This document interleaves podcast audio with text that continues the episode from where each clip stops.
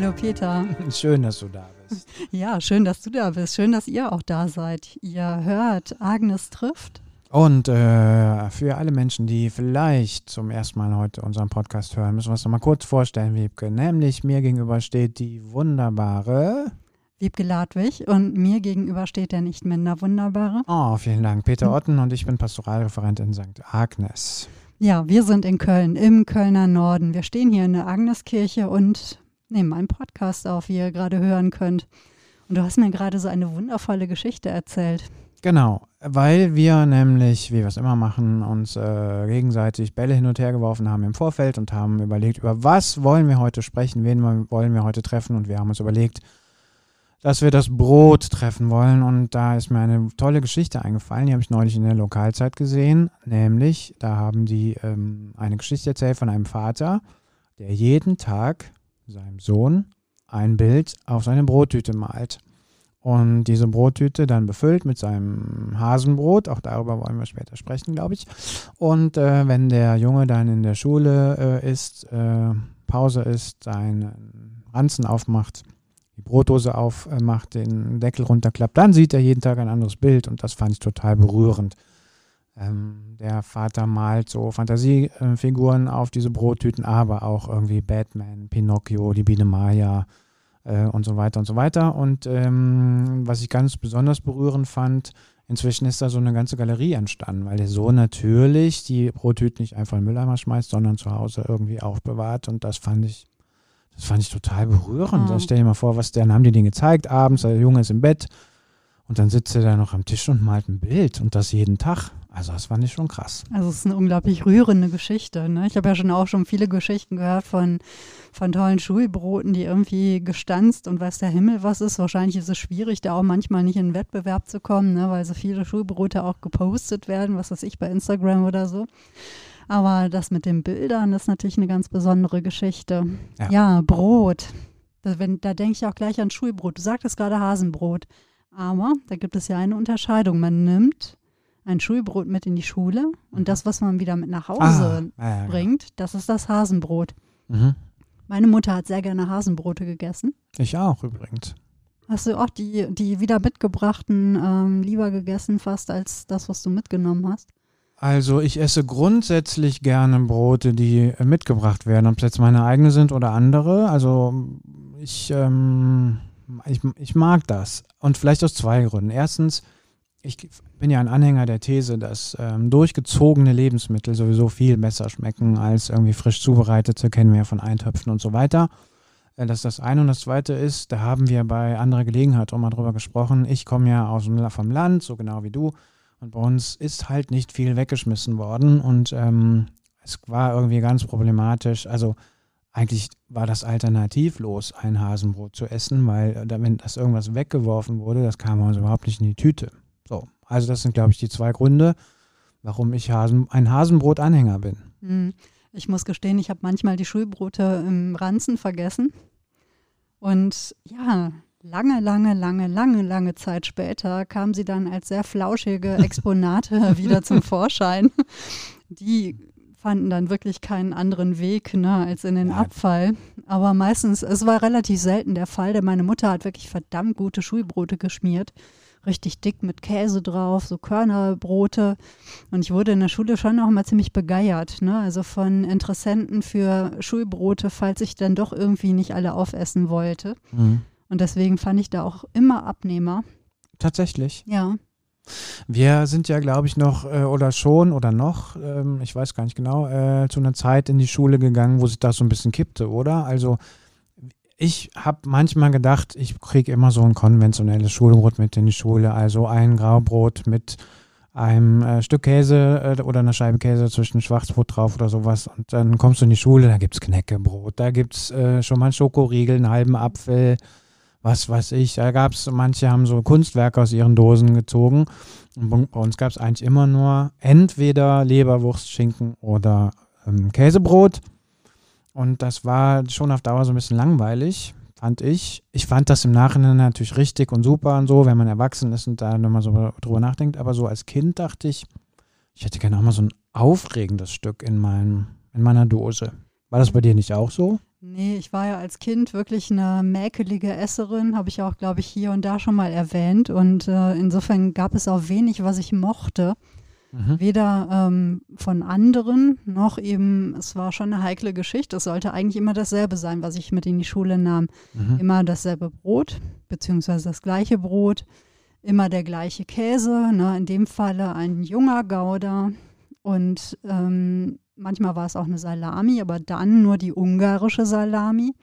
Ich weiß auch nicht. Ich glaube, ich war echt so eine kleine Essensterroristin damals. Also wenn es nicht das der Geschmack war, den ich gewöhnt war, dann, ähm, ja, dann scheiterte das irgendwie. Weißt also ich habe, das war irgendwie etwas, an das ich mich geklammert hatte. Es musste in jeder Pause irgendwie dasselbe oder der, der gleiche Geschmack sein. Das finde ich ja voll äh, sympathisch. Das hat ja was vom Ritual. Ja, unbedingt. Weißt du, was bei, was ich an was ich äh, an meinem Schulbrot mich, äh, was ich mein Leben lang nicht vergessen werde? Das ist eine Sache. Stell dir vor, du hast eine Schnitte Schwarzbrot als Unterlage. Mhm. Und dann kommt da eine Scheibe Schinken drauf.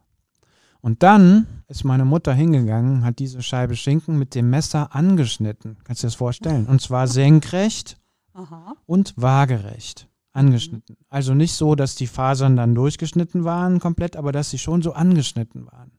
Dass du die leichter essen konntest, oder? Genau. Echt? Ja. Und oh, zwar. Ähm, ja, ja, ja. Und ich glaube, das hat aber auch Sparsamkeitsgründe, weil wenn du dann äh, abgebissen hast, dann hast du wirklich nur das Stück abgebissen quasi um deine Zähne rum, weil das war ja quasi perforiert. Ja? Ah.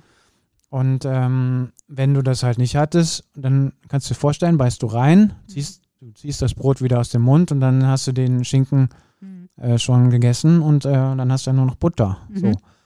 Und das fand ich äh, manchmal nervig, aber irgendwann, als ich kapiert habe, fand ich es auch ganz schön schlau. Oh, mir läuft richtig das Wasser im Munde zusammen, Krass, muss ich sagen. Was ist ja. denn dein Lieblingsbrot? Mein Lieblingsbrot, pff, also ich glaube, ich das Lieblingsbrot, ich, ähm, ich esse grundsätzlich gerne Brot. Und ähm, vielleicht müsstest du mir die Frage um äh, anders stellen und mich fragen, was für ein Brot magst du denn überhaupt nicht? Und ich könnte es dir gar nicht sagen. Also ich bin so ein total leidenschaftlich, ich bin ein Brotfanatiker, ein, ein totaler Bro gerne Brotesser. Ja, ja, und zwar alles Mögliche. Früher, als ich noch zu Hause gewohnt habe und so, da war das alles ein bisschen einfacher, weil wir ähm, Brot von einer Bäckerei bezogen haben, für die ich später auch mal gearbeitet habe. Da kommen wir vielleicht gleich noch drauf. Unbedingt. So, da gab es ungefähr zehn Sorten. Also zum Beispiel auch nur drei Brötchensorten. Es gab so Vitalbrötchen, also die viereckigen mit den Körnern. Mhm. Dann gab es die normalen, die normalen mit Sesam und die normalen mit äh, Mohn. Mhm. Fertig. Ja. Und das fand ich total super. Und heute mit diesen 50 Brötchensorten, die du halt kaufen kannst, das überfordert mich regelrecht. Also ich, ich esse grundsätzlich gerne Brot. Ja. Und es gibt keine Brotsorte, die ich nicht esse. Ja, also ich glaube, es geht auch weniger so um die Sorten, ähm, sondern mehr so, wie das Brot gemacht wird. Es gibt ja wirklich ganz schlimmes Brot.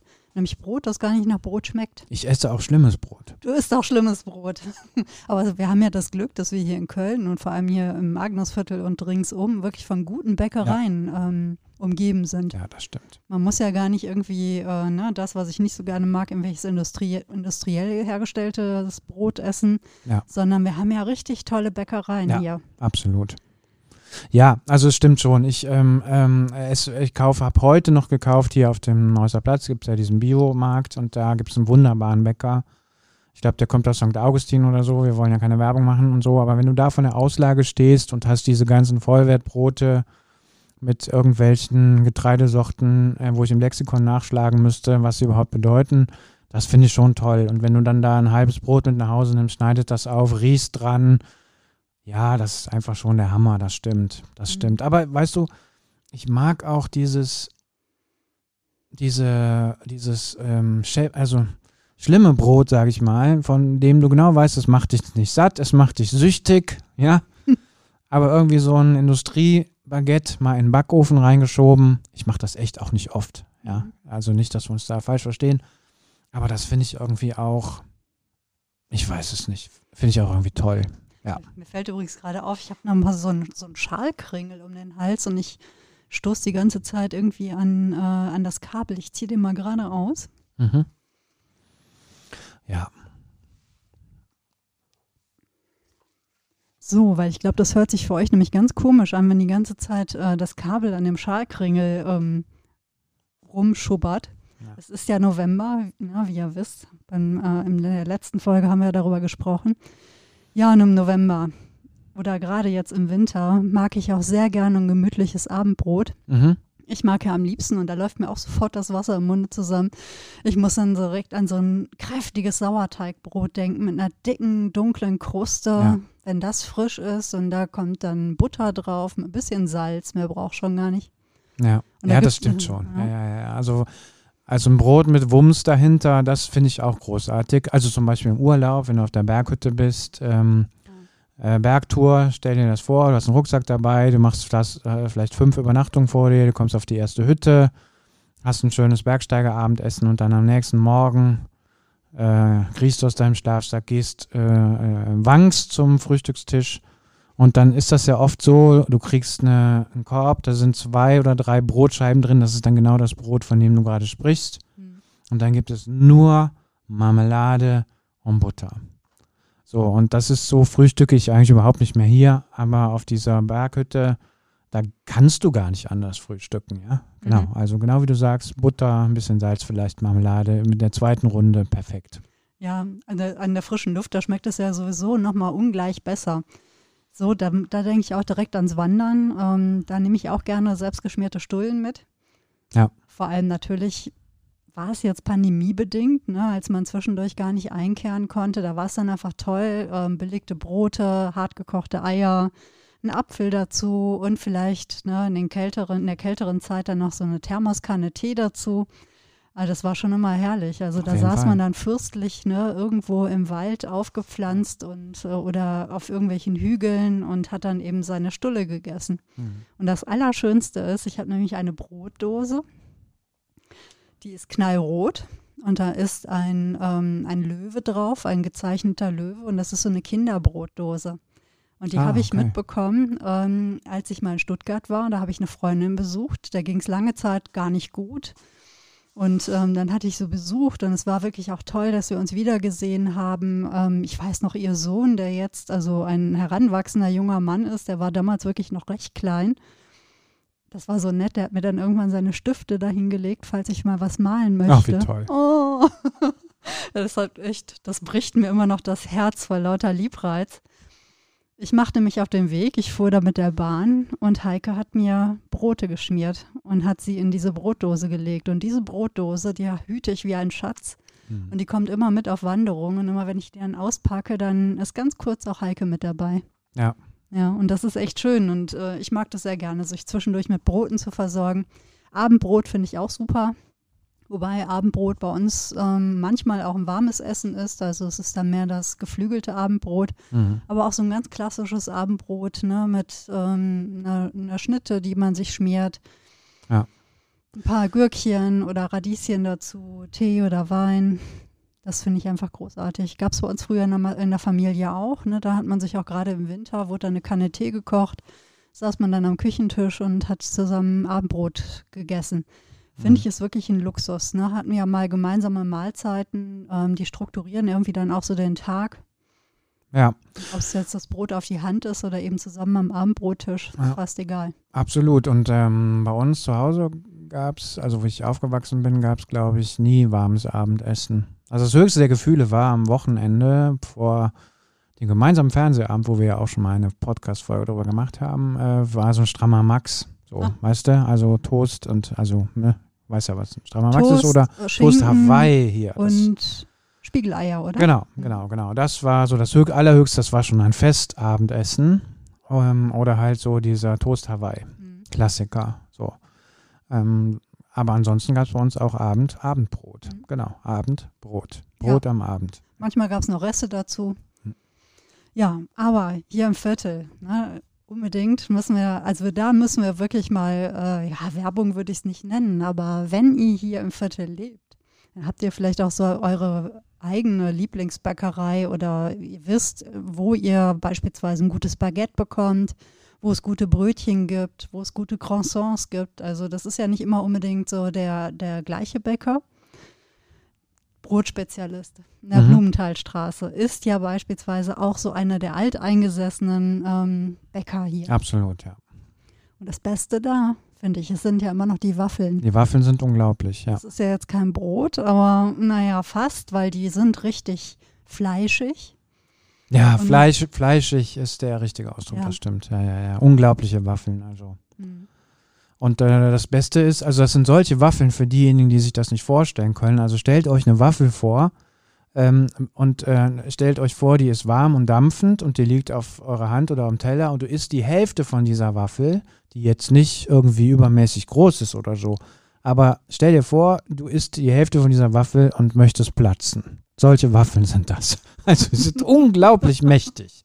Unglaublich. Und sie duften auch fantastisch. Der Brotspezialist, der steht auch immer auf dem Markt am Suderbahnplatz. Ne? Wir haben Ja. ja Dienstags- und Freitagsmarkt. Und ich komme da einfach nicht dran vorbei, ohne eine Waffel ähm, zu kaufen. Das geht einfach gar nicht. Man muss aber doch rechtzeitig auch da sein, denn natürlich ist man nicht die Einzige, der es so geht. Also es f- gibt immer eine zuverlässig lange Schlange. Allein wegen der Waffeln. Aber auch das andere Brot ist auch ähm, spitzenmäßig. Wobei Brot importieren wir ähm, momentan aus dem belgischen Viertel viel. Mhm. Da gibt es nämlich einen tollen Bäcker, den Alex, äh, Brot von Alex. Und zwar wirklich mit der Anlautverhärtung. Brot wie das althochdeutsche Brot, was ähm, so viel heißt wie gegorenes. Ich habe nochmal nachgeguckt. Er erklärt das auch sehr schön bei sich auf der Website. Ist ein äh, junger Bäcker, der sich selbstständig gemacht hat und der bietet auch nur acht Brote an. Toll.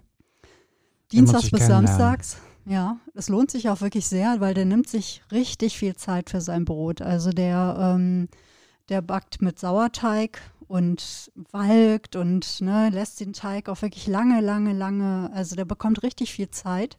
Mhm. Und dadurch ist das Brot ähm, auch extrem gut verträglich. Ne, es schmeckt auch fantastisch, es riecht gut. Der hat momentan mit einer der hiesigen äh, Brauereien also ein tolles Bierbrot. Mhm. Das ist momentan mein Lieblingsbrot. Das ist wirklich ein richtig kräftiges, schönes, saftiges Brot mit viel Roggenanteil, einer dicken Kruste. Es ist eine schlimme Folge, muss ich gestehen. Ich habe jetzt schon einen knurrenden Magen. Also mich, ich bin richtig begeistert, wenn du sagst, er backt mal acht Brote, weil weißt du, was mich richtig unter Stress setzt? Also jetzt werden die Hörerinnen und Hörer werden mir sagen, der spinnt. Was hat denn der für Probleme? das ist Aber halt ein bisschen dekadent. geh in eine Bäckerei und ähm, so, und dann sollst du Brötchen kaufen Hm. und dann siehst du diese Auslage und es gibt ungefähr 20 Sorten. So, und du spürst hinter dir die Augen von äh, zehn anderen äh, Käuferinnen und Käufern, die sagen, jetzt komm mal äh, in die Hufe. Hm. Und du musst erst nochmal fragen, was ist das? Verstehst du, dann sind die Schilder verrutscht. So, dann weißt du nicht mehr genau, was ist jetzt dies und dann, was ist der Unterschied zwischen einem Dinkelbrötchen und einem, weiß ich nicht, Halbdinkel, Roggendings und so, verstehst du? Hm. Du musst es immer wieder erklären lassen und so. Und ich bin, äh, ich bin ein Acht-Brote-Bäcker-Fan, glaube ich, weil ich habe ja gerade schon erzählt, ich bin in so einer Bäckerei fast groß geworden und ich, ich habe es gerne übersichtlich. Ja. Mir geht das immer so, wenn ich hier in unseren örtlichen Bioladen äh, komme. Bei BioSam kaufe ich auch sehr gerne Brot. Ähm, die bekommen da Brot von, von einem Biobäcker auch hin. Und morgens oder am Vormittag ist die Auswahl einfach noch so riesig. Das überfordert mich auch total. Mhm. Ich bin immer ganz froh, ich gehe dann immer ein bisschen später, ähm, weil ich dann weiß, dann ist die Auswahl schon nicht mehr so groß und ich nehme dann gerne noch die übrig gebliebenen. Okay. Ne, dadurch probiert man auch mal neue Sorten aus. Also, und es entstresst mich total. Mhm. Wenn noch alle Sorten da sind, dann, dann sind das vielleicht 20 oder 25 Sorten. Und es hört sich jetzt wirklich wie so eine Luxus, äh, ne, so ein Luxusaustausch an. Aber der Luxus ist ja eigentlich, ähm, dass Brot da ist. Man muss ja sagen, das ist ja schon ne, einfach eine ja, angenehme und äh, ähm, Das ist kommod, ja, natürlich. ja, genau. Ne? Eine, eine, eine tolle Angelegenheit, dass wir hier wirklich so viel Brot kaufen können an so vielen Orten, dass wir uns das sogar aussuchen können. Aber manchmal macht es einem diese Riesenauswahl auch echt schwer. Deswegen, also wir haben ja jetzt schon einen Brotspezialisten gehabt, Brot von Alex. Ja. Die Reise ins belgische Viertel, die Ja. lohnt sich. Ich habe ja schon unseren äh, Bäcker auf dem Markt äh, sehr gelobt, auf Oh dem ja, Biomarkt. Und genau. ich lobe aber auch äh, den äh, Bäcker auf dem anderen Markt, am Sudermannplatz, der montags und freitags da ist. Den finde ich auch Total lecker. Und da kaufe ich auch immer, da kaufe ich mich schon mal so quer durchs Regal. Dienstags Also und Freitags. Ja, auf Ähm, dem Sudermannplatz. Aber das ist doch der Brotspezialist. Nein, nein, da gibt es auf, der an, noch auf der anderen Seite. Ja, ja, ja, Ach. ja, ja. Der steht immer da an dieser, Ko- in den, also Richtung dieser Cocktailbar. Ach da. Der beim Brotspezialist steht ja vorne Ja. und der andere Bäcker, der steht auf der anderen Seite. ja, Peter, was soll ich sagen? Mich haben die Waffeln jedes Mal gefangen. Naja, Ich bin gar nicht weitergekommen. Solltest, das solltest du wirklich mal machen. Mhm. Also der hat auch nur so Biokram und nur Vollwert. Und äh, die äh, Leute werden mich jetzt für verrückt erklären. Ich kaufe jeden Freitag äh, oder Dienstag äh, zwei Vollkorn-Croissants. Mhm. So, die schmecken überhaupt nicht wie Croissants, ja. Aber ich finde, die schmecken super. Ja. Probiert sie mal aus. Kauft euch mal zwei. Ja. Ja, auch eine Reise nach Nippes lohnt sich. Da ist nämlich die Bäckerei Wiens. Auch ein ganz, ganz toller Bäcker. Der auch immer, der hat immer lustige Sonderbrote. Der, Sag nochmal, wo der ist. Ähm, ziemlich da, wo die S-Bahn-Haltestelle ist. ähm, ah, okay, ja, ja. in ja. Nippes. Mhm. Mhm. Auch ein toller Bäcker, auch wenn man bei den Marktschwärmern ähm, kauft, hier Marktschwärmerei Nippes, da kommt auch mal von der Bäckerei Wiens Brot. Dann Fladenbrot. Wir Mm. sind ja hier ne, in Köln mit äh, einer großen türkischen Gemeinde und Community gesegnet und nicht weit entfernt ist ja der Eigelstein und dann ist da die Weidengasse, Ja. Wo also viele türkische Restaurants, Imbisse, ähm, Supermärkte, Metzgereien und Bäckereien sind. Und da gibt es die eine, ähm, Pakferini, die ist ziemlich äh, weit unten Richtung ähm, Hansaring. Mhm. Und ähm, da ist ja ein türkischer Supermarkt, so ein kleiner, Ja. etwas zurückgesetzt. Und daneben ist Pakferini.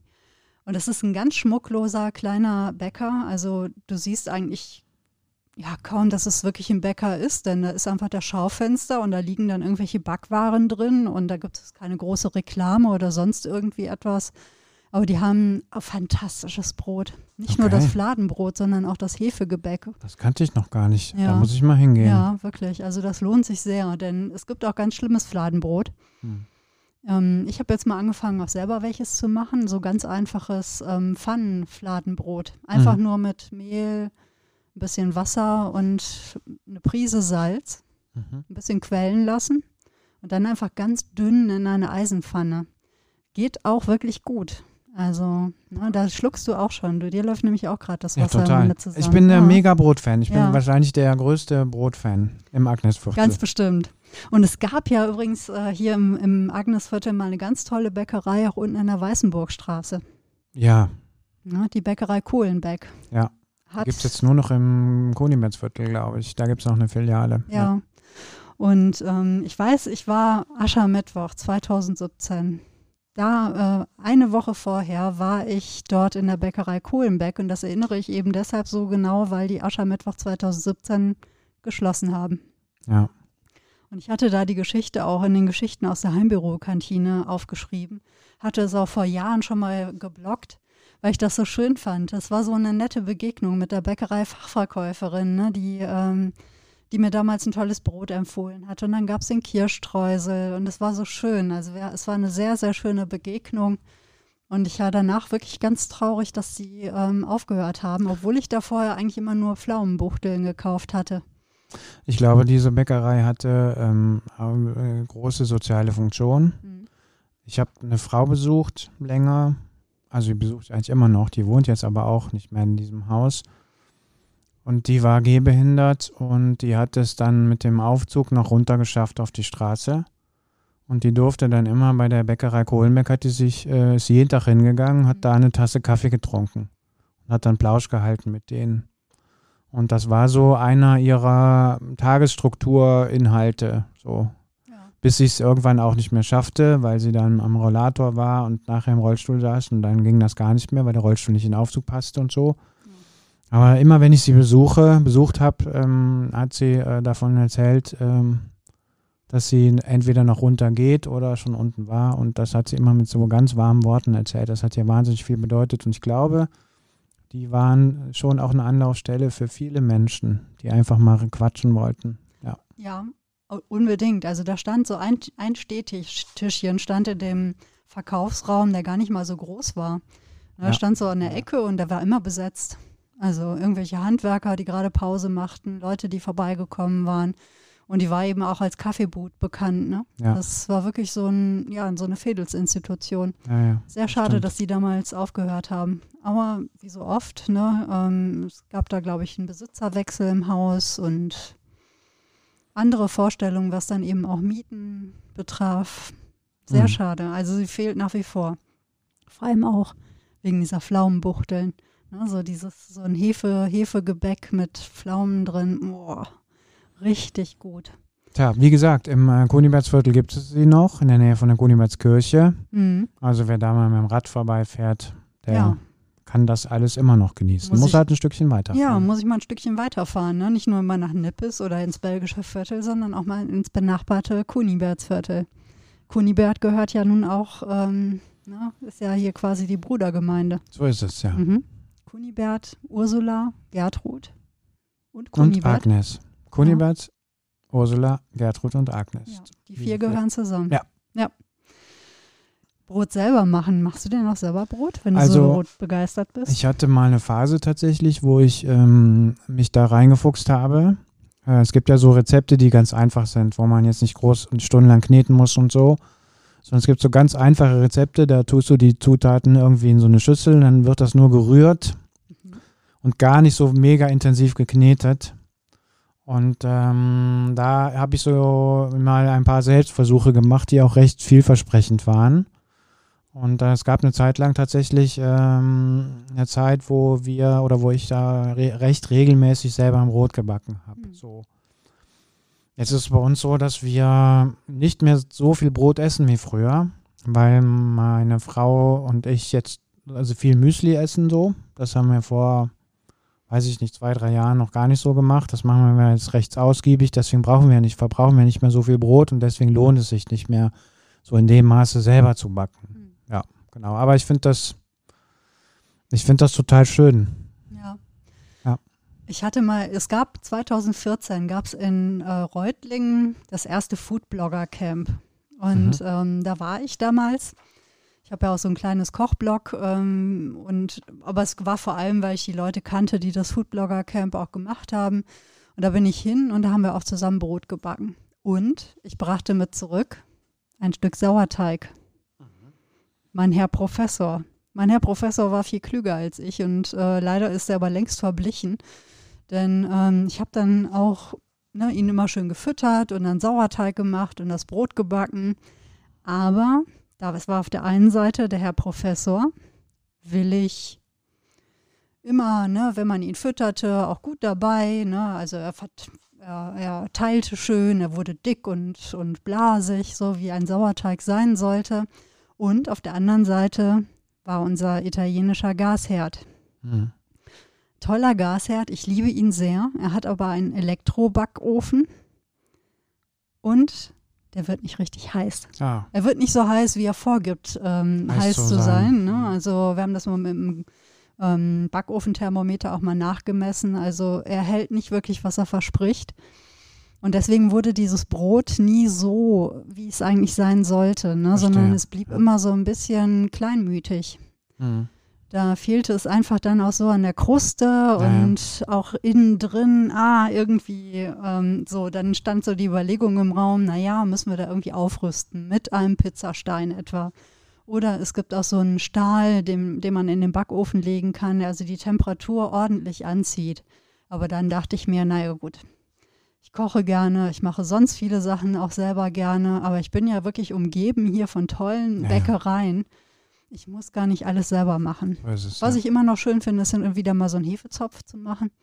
Also Hefeteig ist ja sowieso, hm, liebe ich ja heiß und innig, vor allem roh, muss ich gestehen. Muss äh, aber auch mal, mh, genau, ich habe mich lange nicht rangewagt an Hefeteig, weil es äh, auch missraten kann, finde ich. Also ich habe oft das Erlebnis gehabt, der geht nicht auf, nicht richtig auf oder ich dachte, der geht nicht richtig auf oder so. Und ich habe jetzt vor, weiß ich nicht, zwei Jahren oder so, habe ich äh, für mich den weltbesten Pizzateig entdeckt, Oh. Teig entdeckt, das Rezept und äh, halte mich da aufs Gramm genau äh, an die Angaben und vor allen Dingen mache ich den Teig schon am Tag vorher, dass der irgendwie 24 Stunden geht und das ist der Hammer.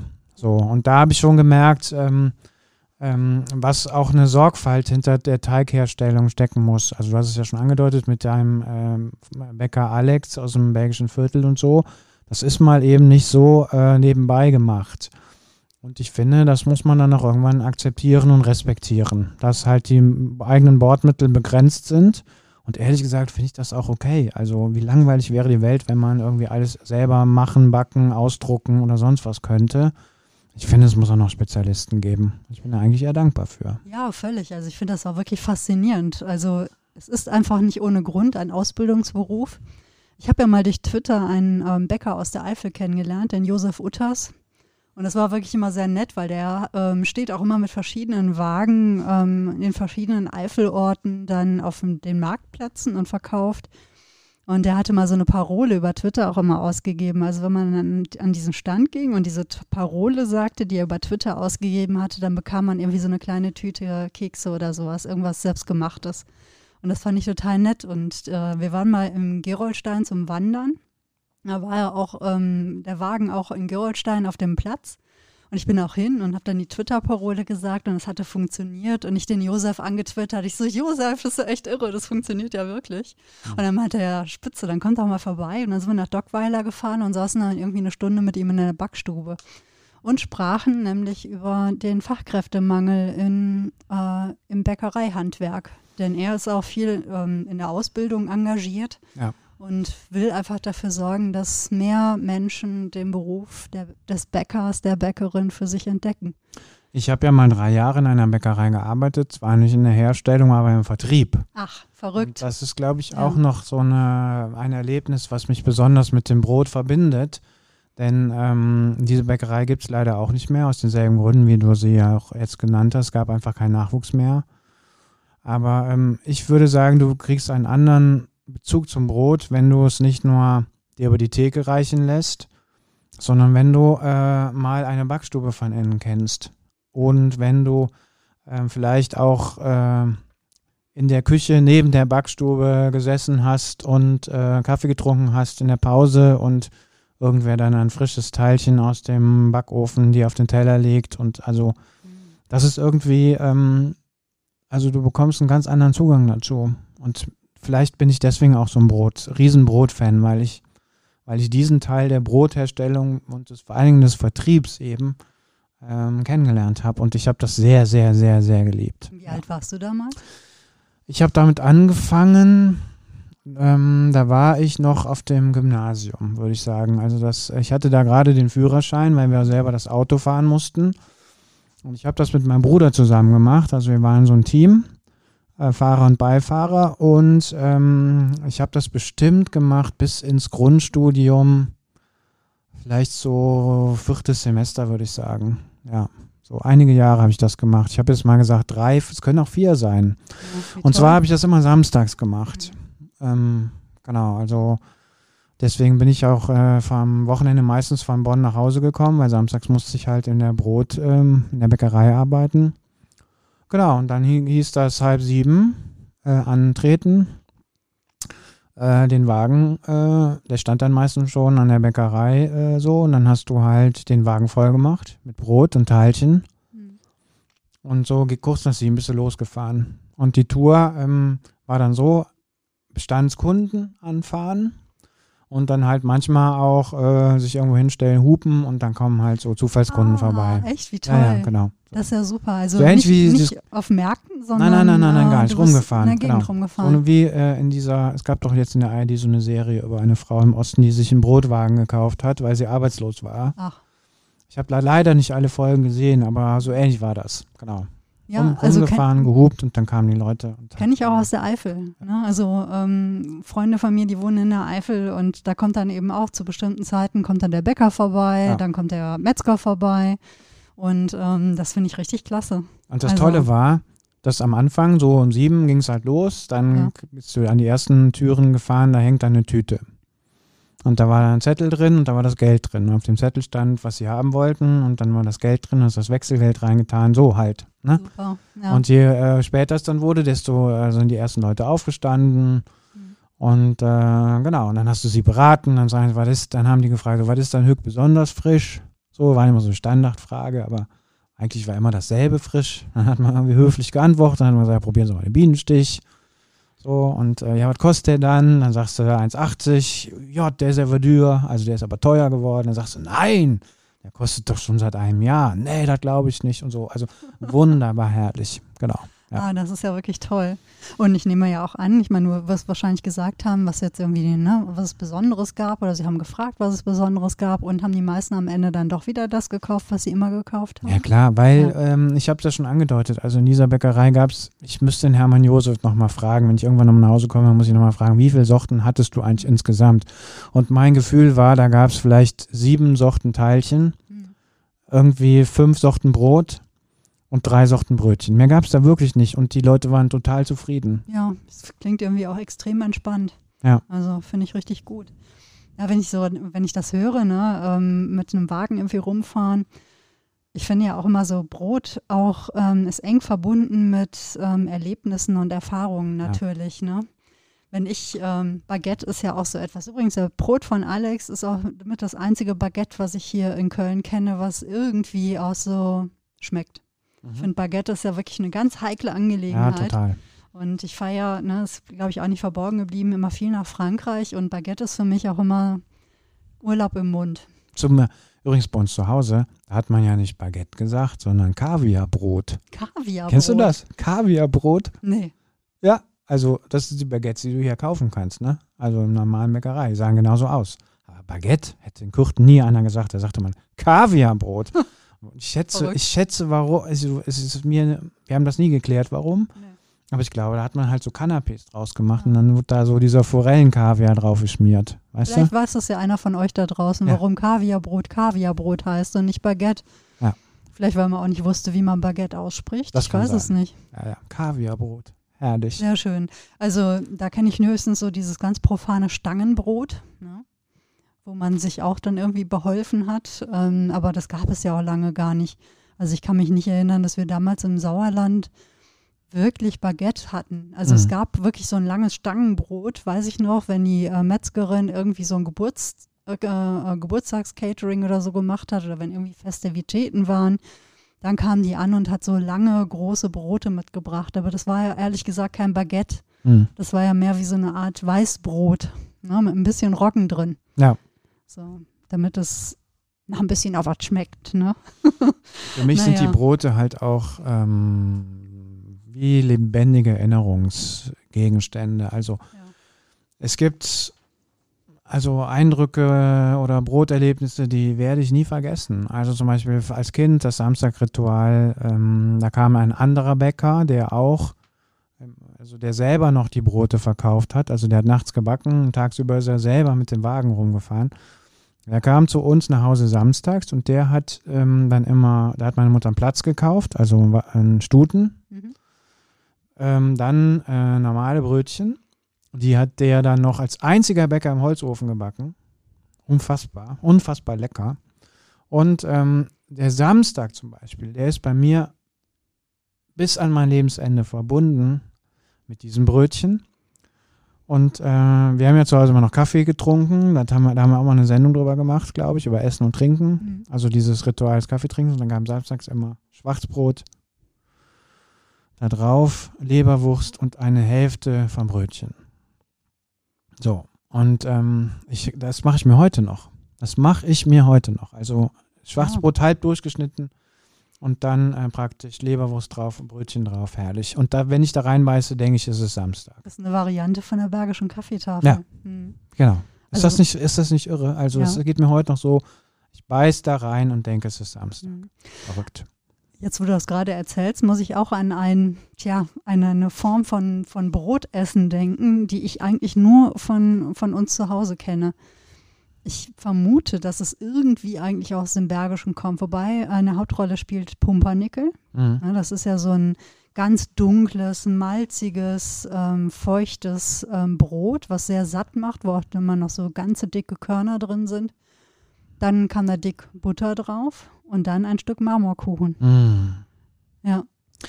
Wahnsinn. Weil, was ich unbedingt noch erzählen möchte, ist, wir haben früher Schwarzbrot und dann Butter drauf und dann Spekulatius drauf. Ah, ja, ist ja ähnlich. Das Ja. so ähnlich, genau. Also Mhm.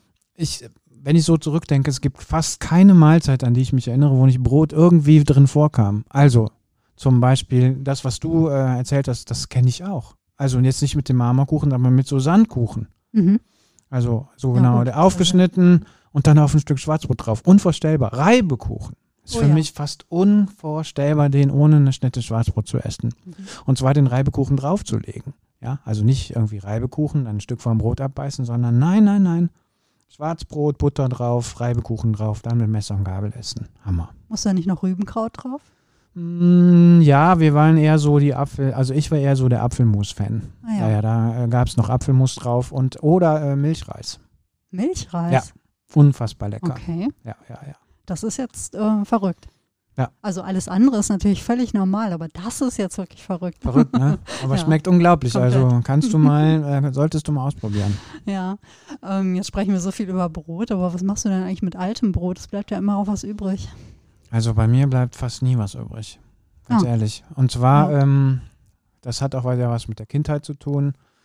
Wir hatten früher Hühner und Ah. wir, bei, bei uns wurde das alte Brot sogar ins Haus gebracht, dann wurde es eingeweicht und das äh, Hühnerfutter gemischt.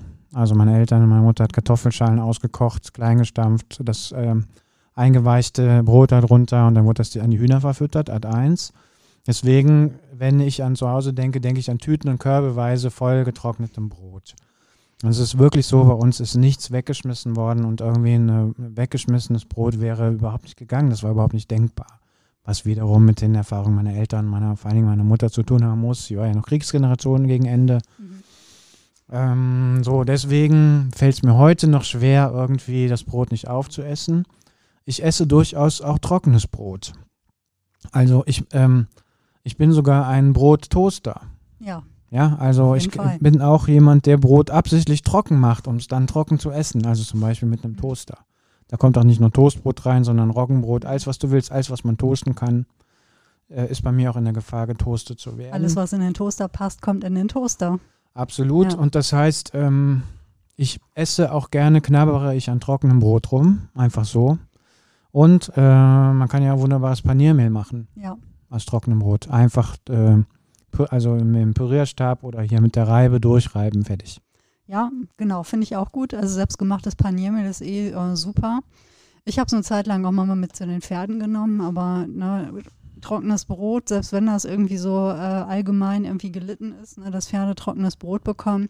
Die Pferde, die ich, um die ich mich kümmere, haben ja unterschiedliche Menschen, die zu ihnen kommen. Und deswegen kann man immer ganz schlecht sagen, welches Pferd hat jetzt wie viel bekommen. Und in trockenem Brot ist einfach sehr viel Zucker. Ja, Und genau. deswegen soll man eben Pferden, fremden Pferden, wenn ihr trockenes Brot habt, ihr tut keinem Pferd einen Gefallen, äh, das ihr nicht kennt oder von dem ihr nicht wisst, wie es ernährt wird oder wo ihr die BesitzerInnen nicht kennt, dem einfach trockenes Brot zu geben. Und es muss auch richtig trocken sein, wenn überhaupt.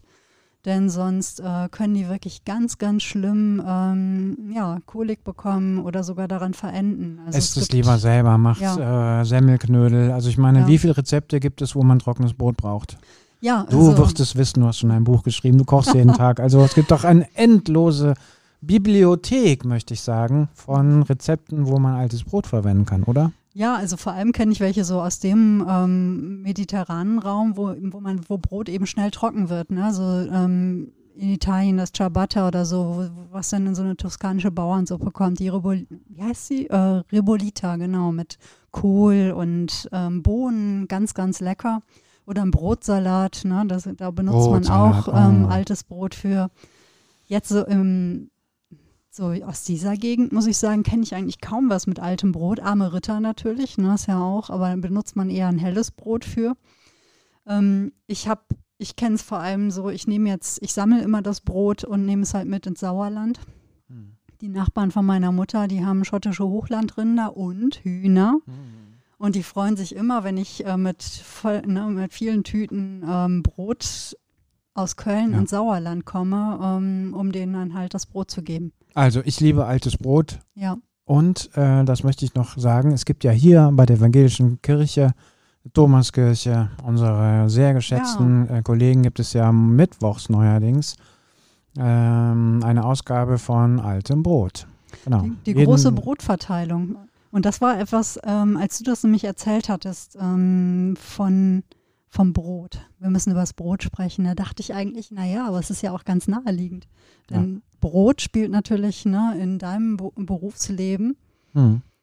durchaus auch eine Rolle. Ja, genau. Brot äh, kommt immer im Gottesdienst vor, zumindest in der Eucharistiefeier, also in der Messe und spielt von daher eine Riesenrolle, ja, genau. Ja. Das große, wie soll ich sagen, es ist ja die Zeremonie ne? und ähm, bei der Kommunion ist es ja eben so, alle nehmen ein Stück Brot in den Mund oder in dem Fall ja. ne, das, äh, die Hostie und ich, ich war echt schlecht aufgepasst offensichtlich. Manches habe ich mir auch gar nicht gemerkt. Ne? Ich habe mir irgendwann selber so eine These ähm, gestrickt, wo ich dachte, na ja, aber ist klar, das ist ja eigentlich so das, was Gemeinschaft auf, ausmacht, dass man zur selben Zeit ähm, das Gleiche im Mund hat und diesen Moment ähm, miteinander hat und dass er in irgendeiner Form auch die Menschen gleich macht, weil man ja zur selben Zeit das Gleiche ist. Wie, ja. äh, was sagst du zu dieser Stein Ich stimme voll zu. Also Echt? ja, ich okay. stimme absolut zu. Also ich ähm, das, äh, das Brot, was, äh, was in der katholischen, in der evangelischen Kirche ist es nicht anders, was da zu Hostien verarbeitet wird, oder das ist ja ein ganz einfaches Brot. Das ist nämlich nur Mehl und Wasser. Also da kommt keine Hefe rein, keine Backtriebmittel, gar nichts, sondern es ist nur Hefe, äh, nur ähm, ähm, äh, Weizen und Wasser. Weizen und Wasser. In der katholischen Kirche muss es auch Weizen sein. Da gibt es ellenlange Doktorarbeiten. Warum, finde ich jetzt wieder nicht so interessant. Aber es ist tatsächlich, ähm, hat das natürlich eine biblische Tradition. Ungesäuerte Brote kommen im Alten Testament vor. Haben die Israeliten äh, eingepackt, als sie ähm, aus Ägypten abgehauen sind. Das ist die große Geschichte von der Freiheitserzählung. Äh, Durchzug durchs Rote Meer und so. Und da ähm, haben die einfach das Brot nicht gesäuert, weil sie keine Zeit hatten ja, einen Herrn Professor zu pflegen, du hast ja gerade erzählt, sondern da ging es zack, zack, wir müssen schnell ein Brot backen, äh, weil wir müssen los. So, das ist so die eine Tradition. Die andere Tradition oder der andere Gedanke vielleicht, der dahinter steckt, den hast du perfekt beschrieben. Genau, also wir kommen zusammen zur selben Zeit und essen äh, zur selben Zeit das Gleiche. Und es ist eben etwas Einfaches. Ja, es ist irgendwie kein äh, Drei-Gänge-Menü und es ist irgendwie nichts vom Brotspezialisten, sondern es ist ein ganz einfaches Brot. Und mir ist der, sagen wir mal, der, diese, der Zusammenhang oder die, sagen wir mal, diese, diese Kraft, die ähm, dieser Ritus oder der diese, die diese Feier haben kann, vor allem in der Pandemie jetzt nochmal deutlich geworden. Also, vielleicht kann ich das kurz erzählen. Wir hatten ja äh, auch, wir haben ja jedes Jahr Erstkommunionvorbereitung und im letzten Jahr ist es ja abrupt beendet worden, weil da kam ja der Lockdown. Und es war klar, die Kinder können nicht zur Kommunion gehen und es war völlig ungewiss, wie geht das weiter. Die war, waren mit der Vorbereitung fast durch, alle haben sich gefreut, aber zum Fest konnte es nicht kommen. Und dann ging es ja irgendwann wieder und dann haben wir die Gruppen aufgeteilt, haben nicht eine Feier gemacht, sondern sieben, damit die Kirche nicht so voll wurde und so. Und ich kann mich noch daran erinnern, dass ich dann halt äh, bei einer hiesigen Bäckerei Brot gekauft habe, habe das vor den Altar gelegt für jedes Kind, ein Brot, ein richtiges Brot und als sie ja dann das Evangelium gehört haben von der Brotvermehrung, ähm, das ist ja diese Geschichte, wo 5000 Leute irgendwie mit Jesus zusammen sind, auf einmal wird es dunkel, keiner hat ans Essen gedacht, verflucht, was machen wir jetzt? Und Jesus sagt, was ist denn noch da? Aha, fünf Brote und zwei Fische. Und dann sagen die, das reicht doch nicht, die sollen weggehen, die sollen sich was kaufen. Und Jesus sagt, Moment, bringen wir das mal her und dann teilen die und dann auf einmal reicht das. So, die Geschichte habe ich vorgetragen. Und dann habe ich einfach dieses Brot gebrochen und habe äh, gesagt, das ist Kommunion. Also ich finde, das ist eben auch noch der Aspekt, dass du halt, dass du halt die Welt aus der Perspektive des anderen betrachtest. Also dass du nicht nur dran denkst, ich werde selber satt, sondern dass du es teilst. Und die Kinder bei uns in der Erstkommunionvorbereitung, die machen in der Vorbereitung jedes Mal einen Ritus und zwar immer denselben in ihrer Gruppenstunde. Sie beenden die Gruppenstunde mit dem Brot teilen. Jedes Kind bringt mal ein Brot mit und dann wird das in so viele Stücke geteilt, wie halt Kinder und Erwachsene da sind. So. Und das wird jede Gruppenstunde gemacht und dann habe ich das in dem Gottesdienst halt nochmal gemacht. Und ich finde diesen Aspekt eben auch total wichtig. Ja? Dass du das Brot nicht in dich selber reinstopfst, sondern dass du es teilst.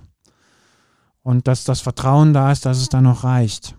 Und wenn halt jeder ähm, den anderen im Blick hat und jeder auch weiß, merkt, hat der, hat jeder was bekommen. Dann, äh, das ist Kommunion. Ja.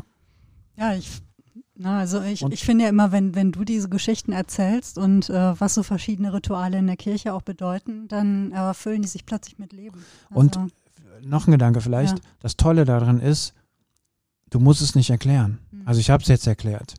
Aber weißt du, wenn du in der Kirche stehst, es ist total brutal still in der Agneskirche, stell das mir vor, dann kommt so ein Kerl wie ich und äh, nimmt aus einem Korb ein Brot, hält das hoch und zerreißt das. Mhm. Dann ist ja im Prinzip die Geschichte schon erzählt, worum es geht. Da musst du nicht irgendwie erzählen, jetzt wird Jesus lebendig und gegenwärtig und so weiter. Nein, also wenn Menschen irgendwie ein Brot teilen, ja, dann ist das Göttliche doch da. Mhm. Also was denn sonst? Und das finde ich an diesem katholischen, an den Sakramenten und so, finde ich grundsätzlich gut. Ich will es nicht, äh, es jetzt nicht ausweiten, aber da finde ich das Brot und das Brot teilen, das macht so vieles, bringt das auf den Punkt. Ja, ich meine, man merkt natürlich auch so, ne, auch in unserer Sprache, in unseren Reden, Redewendungen, welche Bedeutung eigentlich das Brot auch hat. Es gibt ja wirklich, äh, ne, im Märchen taucht es auf, wir haben ja auch schon mal über die Frau Holle gesprochen, ne, ja. wo, wo das Brot aus dem Ofen ruft. Äh, was ruft es noch gleich? Ähm, ach, zieh mich raus, zieh mich raus, sonst verbrenne ich. Ich bin schon längst ausgebacken. Ja. Und die eine holt es halt raus und die andere lässt es verbrennen. Hänsel und Gretel, ne, die der Spur von dem Brotkrumen äh, folgt, dann aber auch so ganz viele ähm, Redewendungen, ne? also sich nicht die Butter vom Brot nehmen lassen, jemandem nicht die Butter auf dem Brot gönnen, sich verkrümeln, Trockenbrot macht Wangenrot, ähm, wie, irgendwas verkauft sich wie geschnitten Brot. Brot und Spiele, ne, die alten Römer, bei Wasser und Brot sitzen, ja. ganz bescheiden. Und das ist so, ähm, das Brot ist irgendwie recht allgegenwärtig. Mich, ich denke, wenn ich Brot ähm, sehe, wenn ich so rieche, gerade so frisch gebackenes Brot, ich muss sofort an Heinrich Böll denken. Ja. Und das liegt einfach daran, ähm, wir sind ja auf dieselbe Schule gegangen und bei uns an der Schule wurde eben das Brot der frühen Jahre gelesen, eine Erzählung von Heinrich Böll. Und es geht eben um einen jungen Mann, der ähm, auch wirklich noch sehr, ja, gerade auch seelisch sehr kriegsversehrt ist. Und es geht eben auch viel um, gut, wie der Titel schon sagt, um Brot. Und es, mich hat dieses Buch, mich hat, mir hat diese Geschichte, äh, mich hat diese Geschichte wirklich auch Demut gelehrt. Ich ähm, weiß, also meine Eltern war, hatten ja auch wenig, als sie so anfingen mit Familie und wie auch immer. Ne? Die haben sich ja wirklich auch viel erarbeitet und man muss wirklich sagen, wir Kinder litten jetzt keine große Not. Ähm, und deswegen war ich auch, ne, im Nachhinein komme ich mir ja oft undankbar vor, weil ich so wählerisch und so ähm, schlechte Esserin war, weil ich einfach vieles von dem verschmäht habe, was da war. Als ich äh, in der Schule damals dieses Brot der frühen Jahre gelesen habe und äh, dieser junge Mann davon erzählt, wie er, ne, ich habe den Preis für alle Dinge erfahren müssen, weil ich ihn nie zahlen konnte. Und er erzählt von seinem Hunger und ähm, meine Augen brannten, meine Knie waren schwach und ich wusste, spürte, dass etwas Wölfisches in mir war. Brot. Ich war brotsüchtig, wie man morphiumsüchtig ist. Ich hatte Angst vor mir selbst. Und ähm, manchmal, ne, er, er äh, noch jetzt oft, wenn ich mein Geld abgeholt habe, also seinen Lohn, Lohn und Brot, ne, das ja, hängt ja auch eng, eng zusammen, und dann mit den Scheinen und Münzen in der Tasche durch die Stadt gehe, überkommt mich die Erinnerung an die wölfische Angst jener Tage. Und ich kaufe Brot, wie es frisch in den Fenstern der Bäckereien liegt. Zwei kaufe ich, die mir besonders schön erscheinen, dann im nächsten Laden wieder eins und kleine braune, knusprige Brötchen, viel zu viele, die ich dann später meiner Wirtin in die Küche lege, weil ich nicht den vierten Teil des gekauften Brotes essen kann. Also diese Angst, ja. die so eng verbunden ist eben mit dem Brot ja. und dieses warme Brot in sich hineinzustopfen, um dieser Angst Herr zu werden. Mhm. Und mir hat ähm, das Buch zu lesen einfach eine große Demut einfach auch dem, dem Gegenüber ausgelöst. Absolut. Ging mir genauso. Und es ist einfach eine wunderbare Erzählung. Kann man, also ich kann nicht alle Bücher von Heinrich Böll noch gut lesen. Dieses schon. Und das ist auch eins der wenigen Bücher, was es zweimal bei uns im Haushalt gibt, weil sowohl der Mann als auch ich ähm, ein Exemplar in die Nicht-Ehe mitgebracht haben. Und du hast gerade erzählt, dass du auch zu Hause noch eins hast. Das war genau dasselbe, was du in deiner Hand hast. Genau ja. dieselbe Ausgabe. Und äh, wir haben im Vorgespräch festgestellt, wir haben es beide in der Schule besprochen. Ja. Mir fällt die Lehrerin oder der Lehrer nicht mehr ein, wo wir was gemacht haben, aber wir haben sie definitiv haben wir es besprochen. Ja, also ich habe hier auch noch die ganzen ähm, Notizen und Anstreichungen drin, damals aus der Schulzeit. Ist ein bisschen komisch, wenn man mit seiner alten Handschrift äh, konfrontiert wird. Aber das Brot der frühen Jahre. Ja, ich wollte eigentlich noch mit dir über Brotshops und wie auch immer sprechen, aber ich glaube einfach, das ist ein bisschen viel, äh, zu viel des Guten. Wir belassen es einfach mit dem Brot, bei dem Brot, was man sich so in den Mund stopft, was ich sicherlich gleich zu Hause machen werde. Ja, ich auch. Ich habe aber noch eine schöne kleine Stelle mitgebracht von Selma Lagerlöf, die äh, die Geschichte, die wunderbaren Reisen des Nils Holgersson mit den Wildgänsen geschrieben hat. Und die ja auch, äh, die war die erste Frau, die den Nobelpreis für Literatur damals bekommen hatte. Und sie hatte einen ganz schönen Ritus. Ich habe den zufällig vorhin entdeckt und ich dachte, davon musst du unbedingt wissen. Sie äh, schrieb oder sie erzählte nämlich, wenn ich in einem Buch eine Lieblingsfigur sterben lassen musste, bin ich sehr oft in Tränen ausgebrochen. Ich habe dann meist ein Stück Brot mit Gänseschmalz gegessen, um darüber hinwegzukommen. Ein bescheidener Leichenschmaus, der seinen Zweck erfüllt. Super. ich finde, das ist ein wunderschöner Ritus, mit dem, dann, mit dem man dann eben den Tod der Lieblingsfigur ähm, ja, einen würdigen Abschluss gibt. Ja, und ähm, ganz ehrlich, das Brot hat ja beim Leichenschmaus ja wirklich auch eine wichtige Rolle. Also das äh, normale Brot, das Brötchen äh, und auch das süße Brot, also der Streuselkuchen, ne, ah, den gab es ja. bei uns zu Hause immer beim Leichenschmaus. Ja, ja stimmt. Der Streuselkuchen ist der, ähm, ist der Beerdigungskuchen. Genau. Ja, von dem erzählt auch Josef Beuys, auch als er von dieser Beerdigung am Niederrhein wiederkommt, ne, wo er nachher so dieses legendäre Ja, ja, ja, nee, nee, nee. Ja, ja, oh. ja, ja, Das verlinke ich in den Show Notes, gibt es, glaube ich, bei YouTube die ganze einstündige Fassung, wo er in den unterschiedlichen Tonlagen das Ja, ja, ja, nee, nee, nee. Und das ist der Tonfall, den er mitbekommen hat auf dieser Beerdigung am Niederrhein, wo Streuselkuchen gegessen wurde und ne, die Tasse, es die Tasse Kaffee gab und alle nur da so saßen und vor sich hin kümmten. Ja. ja, herrlich. Wir sind äh, am Ende. Auf jeden Fall. Und hungrig. Zumindest mit dieser Folge. Ja. genau, hungrig. Ich muss nämlich jetzt noch kochen und ähm, Deswegen muss ich jetzt nach Hause eilen. Ja. Ja, und ich werde mich auch gleich dem Abendbrot widmen. Und hier ähm, ist es schon stockfinster. Es ist ja Winterzeit. Ne? Also die, die, die Dunkelheit setzt früh ein. Und jetzt freue ich mich auch wirklich gleich auf ein schönes Käsebrot. Mit ja. Käse, übrigens hier vom äh, Ökomarkt auch. Hier steht nämlich auch immer ein toller Käsewagen. Das, ist, das stimmt. Ja. Ich habe meiner Frau heute versprochen, dass ich noch warm koche und deswegen muss ich jetzt noch in den Herd. Mhm. Gibt es übrigens ja auch einen schönen Spruch, in der Not schmeckt die Wurst auch ohne ja, Brot. Das ist richtig, ja. Ich hatte einen Kunden, das muss ich jetzt noch schnell erzählen, ja. weil ich mit dem Brotwagen rumgefahren bin. Äh, ich sage jetzt einfach, dass er Willi Schmitz hieß. Er hieß wirklich Willi Schmitz und der hat immer das Dreifender Schwarzbrot genommen. Aber er hat darauf bestanden, dass die Scheiben besonders dünn geschnitten waren und ähm, er hat immer gesagt, ey, bitte dünne Scheiben, dann passt mehr Wurst drauf. Das sollte natürlich ein Witz sein. Und ähm, manchmal hatten wir es vergessen. Dann haben wir nur das normal geschnittene Dreiviertel Brot gehabt. Wir haben versucht, es ihm unterzujubeln, weil ich, wir dachten, er merkt das doch bestimmt nicht. Er hat es immer gemerkt. Ja, Natürlich. Willi Schmitz. Ja. ja, liebe Leute, der Mensch lebt nicht vom Brot allein. Wir werden natürlich auch andere Themen finden. Wir haben noch einen ganzen Sack voll. Absolut. Aber wenn ihr uns eure Brotgeschichten erzählt, dann freuen wir uns natürlich äh, darüber und äh, macht das doch einfach. Und zwar folgendermaßen. Ja, schreibt uns gerne eine E-Mail an ähm, agnestrifft.web.de. Schreibt uns per Twitter, at agnestrifft. Entweder eine, einen Tweet, eine Nachricht, wie auch immer. Ihr könnt uns auch eine Nachricht über die Facebook-Seite schicken an Agnes trifft, der Fedels Podcast im Kölner Norden. Und da fällt mir gerade ein, dass eine Nachricht noch unbeantwortet ist bei Facebook. Genau. Kümmern wir uns noch drum. Da kümmern wir uns noch drum. Ja. Also, ne, an äh, eine Hörerin, die jetzt wahrscheinlich zu Hause äh, noch, noch wartet auf eine, ähm, auf eine Antwort auf ihre Frage hin, die kommt auch noch. Uns ist ein bisschen die Zeit davon gelaufen.